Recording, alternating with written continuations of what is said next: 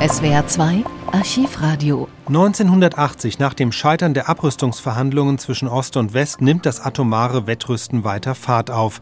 Zum 35. Jahrestag des Atombombenabwurfs auf Hiroshima am 6. August 1980 warnt das schwedische Friedensforschungsinstitut SIPRI vor einem drohenden Atomkrieg in Europa. Günter Graffenberger, mit dem ich jetzt in Stockholm verbunden bin, hat sich beim schwedischen Friedensforschungsinstitut SIPRI erkundigt und dort, Herr Graffenberger, scheint man ein deutliches Anwachsen der Gefahr eines Atomkriegs zu registrieren. Ja, man spricht sogar hier bei der SIPRI davon, wie es das Jahrbuch auch ausdrückt, was im Juni veröffentlicht wurde, dass die von den Vereinten Nationen 1969 verkündete erste Dekade der weltweiten Abrüstung ein voller Misserfolg geworden sei. Äh, die beiden äh, Supermächte und auch die anderen kleineren Atomwaffenmächte, etwa Großbritannien, Frankreich und China, verfügen zusammen über 60.000 nukleare Vernichtungswaffen, die 20 bis 3, von denen jede 20 bis 30 Mal stärker ist als die sogenannte Hiroshima-Bombe. Und es wird täglich weiter gerüstet. Äh, in diesem Jahr werden die Rüstungsausgaben auf 500 Milliarden Dollar steigen. Das sind also eineinhalb, ne, nahezu eineinhalb Milliarden Dollar pro Tag oder 2,5 Milliarden D-Mark pro Tag.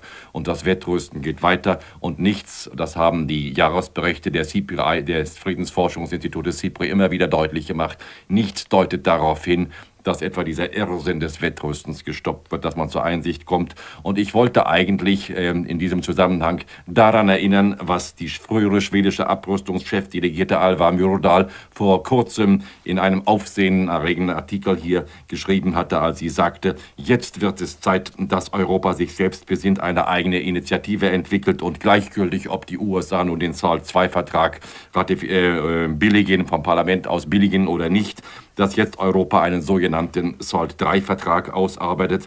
Gerade die neutralen Staaten, so schrieb sie, wie Schweden, sollten angesichts der festgefahrenen Fronten zwischen den beiden Großmächten die Stunde nutzen, schon um nicht ständig Anhängsel oder Spielball der Supermächte zu sein.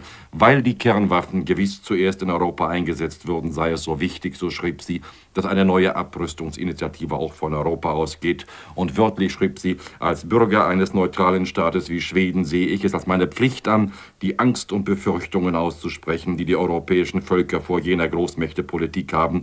Nach allem zu urteilen werden es nicht die Europäer sein, die einen neuen Krieg in Gang setzen werden, wohl aber werden unsere Territorien von den beiden Großmächten ausgenutzt werden.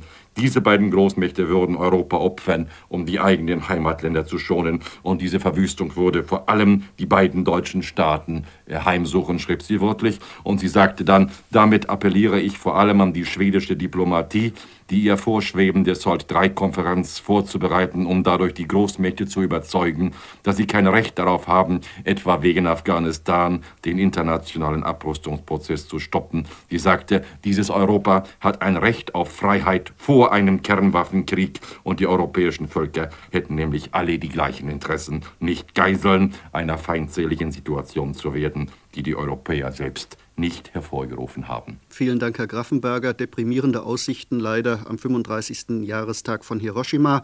Abschließend noch ein Buchtipp, meine Damen und Herren, über Hiroshima und die Folgen. Robert Jung, Strahlen aus der Asche, Geschichte einer Wiedergeburt.